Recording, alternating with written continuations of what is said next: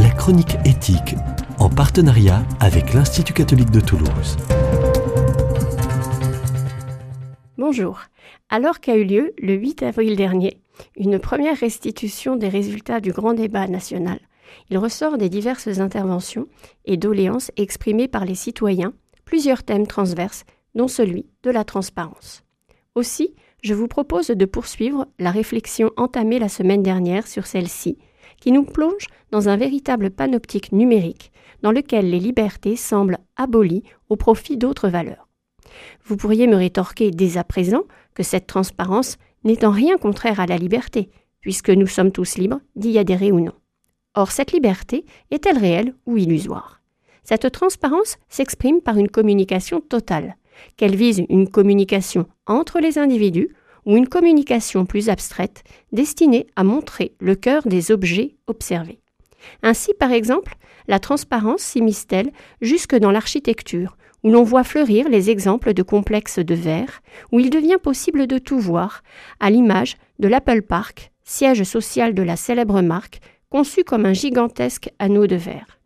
Dans cette logique architecturale de transparence, c'est bien une hypercommunication qui est célébrée, censée figurer une absolue liberté, mais qui parvient plus à illustrer l'existence et le développement d'une société de la surveillance.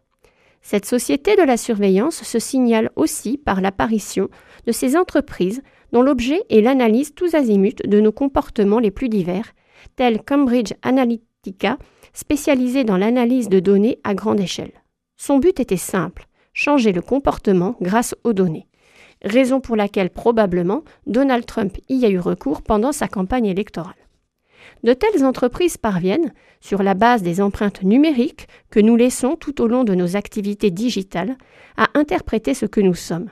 Pour elles, le monde est devenu un centre commercial géant, au milieu duquel elles trônent et dans lequel elles font main basse sur nos données qu'elles exploitent et vendent au gré des marchés qu'elles remportent. Où trouve-t-on la moindre parcelle de liberté? Lorsque l'on comprend que ces informations deviennent, entre des mains peu scrupuleuses, un véritable instrument psychopolitique, générant un savoir et permettant de contrôler les individus grâce aux bulles de filtre qui rendent les utilisateurs hermétiques aux informations, ne constituant pas leur biais de confirmation. Dans notre compulsion à communiquer tout et n'importe quoi, à publier, liker et retweeter, il n'est plus question d'espace de libre expression, mais bien d'un espace de contrôle. Dans cet espace de contrôle, le plus pernicieux consiste bien en l'acteur responsable de celui-ci. Ce n'est plus autrui, mais nous-mêmes qui nous contrôlons et évaluons, de telle sorte que la censure disciplinaire a fini par laisser place à un autocontrôle conduisant à une absolue normalisation des conduites.